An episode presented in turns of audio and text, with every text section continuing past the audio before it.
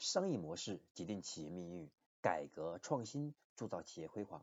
大家好，我是商业模式研究与实践者江开成，很高兴呢，今天继续和大家分享我们商业模式创新的课程。那今天呢，我将和大家分享的是我们第两百零三讲三步搭建运营指标体系。在不断变化的外界条件下呢，我们强调变化是常态，因此我们运营要具备的是一种思维。无论市场用户怎么变，我们都可以通过设计策略机制，从而提升核心资源的销量增长。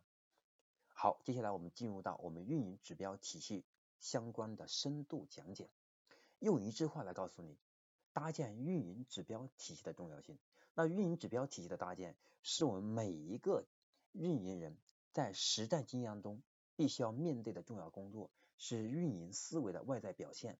我们要很清晰的通过运营指标看出我们每一个阶段的重点任务是什么，我们应该关键的关注重点在什么地方，决定我们这关键要素是否能够成立或者是否能够达成，应该注意哪些细节，它是我们运营的一张地图。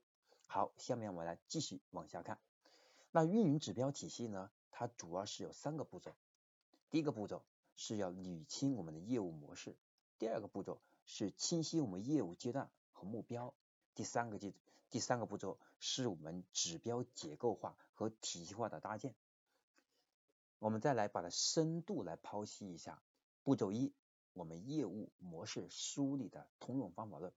那这里面有几个关键的要素，我把它捏出来和大家来分享。那在我们业务模式的梳理的方法论当中的第一个要素是业务方向，我们要很明确。我们业务方向是什么？第二个是我们的主体参与在这个业务当中有哪些角色？这角色之间他们是如何进行一个关联？也就是进入到我们第三个部分是链路。那么主体的业务之间通过体系的形成链路，各环节呢整体的形成一个业务网络，构成我们完整的模式。第四个是我们关联业务。根据这个业务相关联的其他的相关业务有哪些？他们应该如何链接？他们如何产生协同效应？好，这是一个很关键的，我们在梳理业务的整个模型当中一个通用的方法论，其中的几个关键要素和大家念出来。在这里举个例子，让大家更好的理解啊，我们如何去梳理运营指标体系。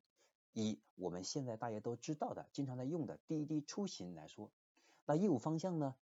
对于滴滴来说，它的是出行升级，来解决乘客和司机信息不匹配的问题。那么它的主体是什么呢？主体是参与这个业务的角色到底有哪些呢？就乘客和司机。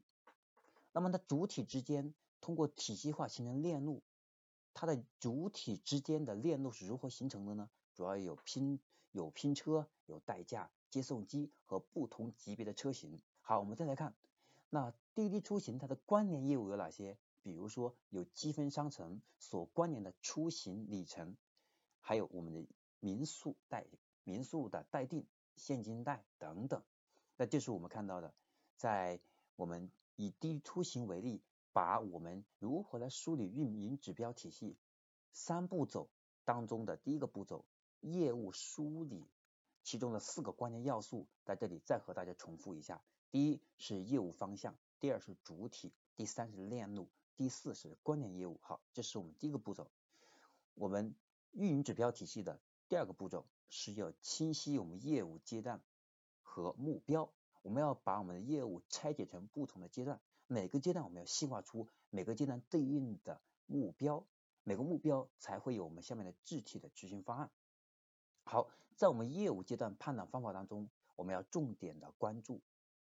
是有哪些指标？根据业务链路来确定整体的指标体系，从中来根据业务阶段来洞察出我们的关键指标。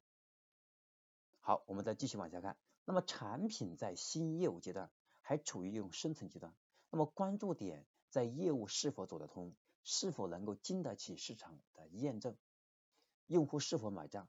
产品在发展阶段，我们的业务要确定的是我们业务是否走得通。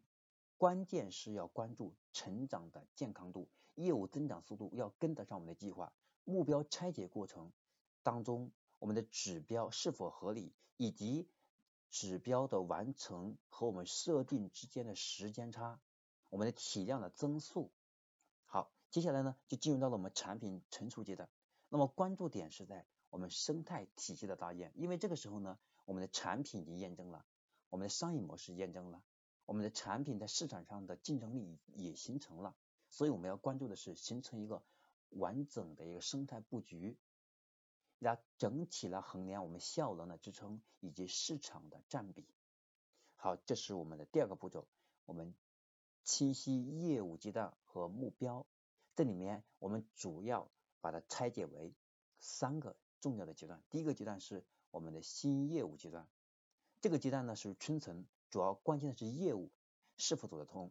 第二个是我们产品发展阶段，那么这个时候呢，主要要看的是我们业务走通之后。我们要关关注的是我们的成长速度是不是和我们预计是一致的，以及我们的市场上到底有没有形成核心竞争力。好，第三个阶段是产品进入进入成熟期，这个时候关注的是我们整个布局是否形成，以及布局的是否科学，以及我们的效能有没有达到最佳的状态，还有就是我们的市场占比有没有达到理想的状态，如何去提升。好，这就是我们的第二个阶段是。呃，阶段和重要的目标关注点。接下来进入到我们的第三个步骤，将指标结构化，有针对性的去抓手，也就是我们要针对性的去针对这个指标，是有的放矢。在这里我们有三个维度，因为在步骤二当中，咱们也说了，产品阶段的不同，关注点不同，但大体是三个方向。那么产品的成长速度、健康状况和大盘的贡献，从产品的成长速度、健康状况。可以判断对单个产品自身的衡量，从大盘贡献可以判断单个产品对整体的贡献衡量。我们再把这几个指标深度来和大家剖析，让大家更好的理解。我们来看第一个，我们的成长速度，我们是要通过业务提升我们的能力和用户，以及我们通过业绩来快速的把我们的用户和我们的整个团队的能力。把它激发到一定的极致，因为只有我们的业绩很好，我们的整个团队的积极性才能更高，同时才能激发我们的团队更好的去把我们的运营做到极致，吸引更大量的用户。所以在这里面，我们很关注的一个要要素就是呢，我们的成长是两个步骤，一个是我们团队内部的成长，第二个就是对应的市场，也就是在细化出我们用户的增长。所以这个时候，我们衡量我们自身的主要有两个，一个是。产品对应的用户，另外一个就是我们的整个团队对应这个产品的理解，好，这是我们的成长速度。第二个是健康状况，我们通过用户的活跃度和用户的流程等来衡量产品自身发展的健康程度。第三个是大盘的贡献，我们单个产品对整体的我们的贡献衡量。所以我们经常会听说呢，我们要有爆品，所谓的爆品就是在我们大量产品当中去找到一个引爆点。这个引爆点就是我们具体的某一个产品可能会细化出某一个具体的功能，用这一个产品带来大量的流量，来从而孵化出其他的产品。所以，我们最终在第三个步骤当中，我们将指标结构化，主要就是看三个重要的指标的结构，一个是成长速度，第二是健康状况，第三个是大盘贡献。在成长速度这个部分呢？我们要看两个成长，一个是团队的成长，第二个是用户规模的成长。那么健康状况，我们主要是看两项核心的数据，一个是用户的活跃度，第二是用户的留存，来判断我们的产品它的成长是否健康，以及我们的市场的成长是否健康。第三个是我们大盘的贡献，我们再接着要看我们单个产品对整体的贡献衡量，这个产品对我们整体的市场运营。或者我们整体的营收，它是起到一个什么样的作用？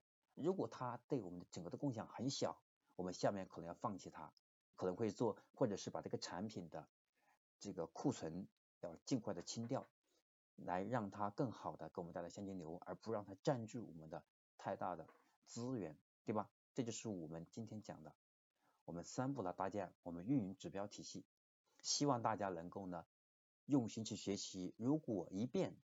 还没有去完全听懂的话，没关系，建议听第二遍或第三遍，希望它能够给你带来在运营上的一些思维上的启发，或者是帮你把过去的运营做一个梳理，让你更好的接下来把运营做的做的更加极致，让你成为更加优秀的运营人员。